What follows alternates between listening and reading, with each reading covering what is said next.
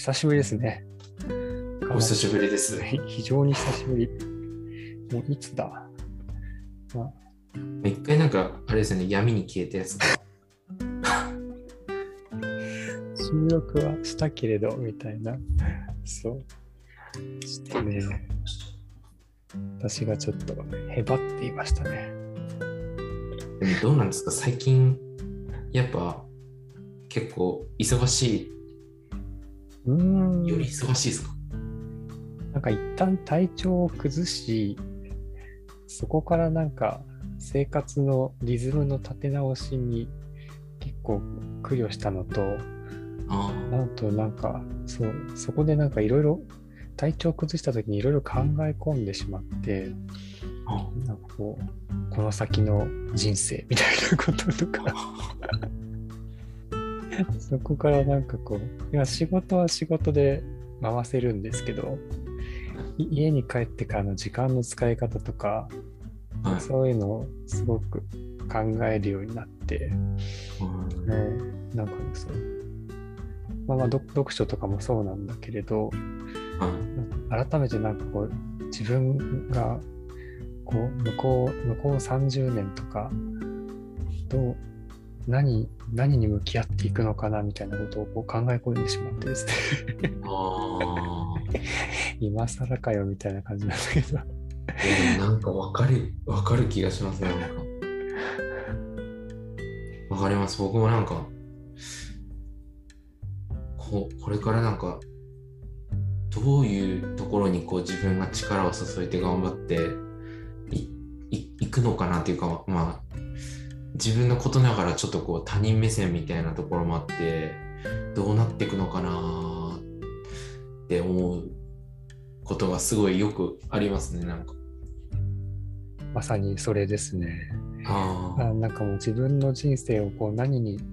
こうこのエネルギーを燃やして生きるんだろうみたいなあ。感じで 今更になってこうちょっと考えてしまい、うん、なんか改めてこう自分がなんだろうこう、まあ、自分の価値観みたいな結局何をこう大事に思って自分が行動するのかなみたいなことを振り返りをしようと思ったりとかやっぱり圧倒的に勉強が足りないからちょっと勉強してもうちょっとこう視野を広げなくちゃなとか、なんとなく関心を持っててこれが大事かなって思ってたことについても本当に中途半端な知識しかなかったから、もうちょっとちゃんと学び直して、それを本当に自分が取り組むのかなとか、あそういうことになんとなく時間を割いていて、うん、そうですね。まあ、いやでもなんかすごくわかる。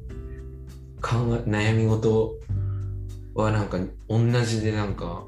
すごいなんかあそういう感じで悩むんだって思いましたね。あそうですね。そんなところでした。まあ、ここでなんかあるんですか？うん結論みたいな。結論ないない。結論は全然ないですよ。だけど、なんか、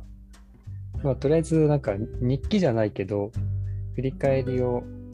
書くようにしようと思って、その、まあ、それもなんかきやろうと思ってから、くだらないことに気を使っちゃって、こう、その記録をするのに紙を消費することにすごいためらいがあってですね。あのついさっきあの Facebook みたいななんか似たようなこと書いてあった。こんな、こんな自分の活動に紙を費やしていいのかっていうくだらないことを考えて、それでなんかこう、iPad に書けばいいんじゃね？とか思って、じゃあ今の自分の iPad も書くには使えないから買おうかなと思ったら iPad を作るのに超二酸化炭素を排出してるっていうね、こう紙、紙使った方が二酸化炭素まだいいんじゃねえかみたいな。あ 堂々巡りになり、結局ですね、結局通販とかであの何か物を買った時にあの梱包に入ってくる紙の、梱包の紙の裏側裏側を使ってメモをする。あー。なるほどこういう。なんか、がさっと入ってくるこういう紙になんかいろいろ書いたりして。ですまあ、でもなんだかんだあの振り返りのものはちゃんと書こうと思って結局普通のノートを買っちゃいましたけどやっとこの買ったのが8月末で9月1日から この10日ぐらいですかねちょっと振り返りを書き始めるっていう感じで。ーなんか高校時代とかになんかすごい頭が良かった人たちがよくなんかあのなんか裏紙みたいな裏が白い紙になんかいろいろ書いてなんかノート代わりにしてましたけどそういう発想でやってたんですかね。そんなこと考えもしなかったですね。iPad ってことはじゃあ iPhone とかこれ今使ってる Mac とかもうんそうなんですかね。きっと CO2 をめちゃめちゃ排出して作られてるんですかね。そうですね。今日そう朝見てたんだと iPad Pro 12.9インチは CO2120 キロを排出するそうです。120キロ？つくまあ、全部あのカーボンフットプリントだから、えっと、材料とか集めたりとか、あとそれを輸送したりとか、あと組み立てとか、えっと、それから使い、使ってる時の充電とかに生じる CO2 とか、あと使い終わった後にもし回収してリサイクルとするとしたらみたいな、そういうのを全部集めたトータルの二酸化炭素排出量が140キロだったかな ?CO2 量らしくって。って言われてもなんか全然ピントそう重さなんですかね？お重さですか？重さ CO2 の重さですね。へえ CO2 って重さ測れるんだみたいな。分かれるんですね。先生なんか分子量ぐらいしか分かんないけど分子量も重さの単位分かんないんだって。えっと、なんだっけ、そうまあえっと、車、車の運転、まあ、一般的な多分乗用車だと思うんですけど、あの電気自動車とかじゃなくって、はい。言ったら、えっと、700キロ ?700 キロメートル走行するのに、走行すると大体同じぐらい140キログラムの CO2 を排出するらしいです。へえ700キロか多いのか少ないのかちょっとピンとこないですけどね。そうっすね街乗りで普通にどっかの遠方に行ったりとかせずに普通に街中を運転するぐらいで運転してて1年間で700キロぐらい行っちゃいますね。なるほど。は iPad Pro 12.9インチ。い。はい。相当するぐらい 使っちゃってますね。もう使いまくっちゃってますよね。意味わかんないですもん、そう考えたら。あの、ダイエット、まあ、体重もちょっと減らそうと思って、うんうんあのジムに通い始めたのがもう何ヶ月か前なんですけど、えーうんうんそのジムに通うために車で行ってますからね。5分で。車で5分のところにお金払ってジムに通ってるっていう、なんかあの、本当に矛盾した意味わかんないこと。これ昔の今あの入院してる患者さんたちなんかに言ったら本当に怒られるんですよね。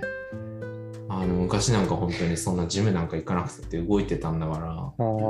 車で行くんじゃなくて、歩きなさいってもう何も言い返せない感じでしたね。まさにと思って、確かにね。そういう効率の悪いことしてます。ささっきも、なんだっけ、Facebook にあげたけど、なん5000キログラム一家庭、一家庭の年間の CO2 排出。なんか2011年っていうデータだったんであれですけど、うん、そのうちの25%は自動自動車らしいですね。えーうんでもトヨタの社長はなんか全部あの EV っていうかあの電気自動車にするのは今は良くないみたいなこと言ったってニュースに載ってましたね。あヨーロッパはなんかなんか目標を上げてますね。なんか何年までにあ、はいはい。あの EV でをもう生産にするみたいなうんうんやってますけどトヨタの社長は今それをやると雇用が失われるっていうのでうんそれをやるべきではないみたいなっていうのがニュースになってましたけどうんなるほど。そうですね。なんか、電気自動車もなんか、怪しいですね。いいのか悪いのかというか、あの、使う時の二酸化炭素の排出は確かに減るけれど、生産から全部考えたりとか、あと、あの、電池？はい。リリチウム電池とかを結局蓄電に使うわけでしょ？かそのリチウムを作るのにもものすごいこう環境の破壊というかを伴うっていうことなのでそういう意味で、ま当面のところまあ、うんまあ、それでも二酸化炭素を減らすっていう意味では必要なのかもしれないけど今みんなが使ってる車一家に2台とかそういう量を全部電気自動車に置き換えていくのが果たしていいのかどうかみたいな。だからそもそも使う量を減らすことも一緒に考えながら置き換えていくみたいなこともししないといけないのかなみたいなそういう考えもあるみたいですね。うん。うん、なんか最近覚えた言葉であのトレードオフっていう言葉を最近覚えたんですけど何かをやるためには何かをこう失うじゃないですけどこう両全部両取りっていうのができないみたいな。あのバランスをうまく見ながらやっていくのが大事っていうようなこ言葉のな中でトレードオフっていう言葉が出てきたんですけど。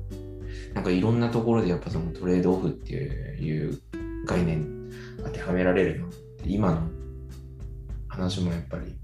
まあ、トヨタの社長曰くやっぱ雇用の関係とその環境問題の関係とっていうのがまあ多分両立できないよっていうことを言ってるんだと思いますし、うん、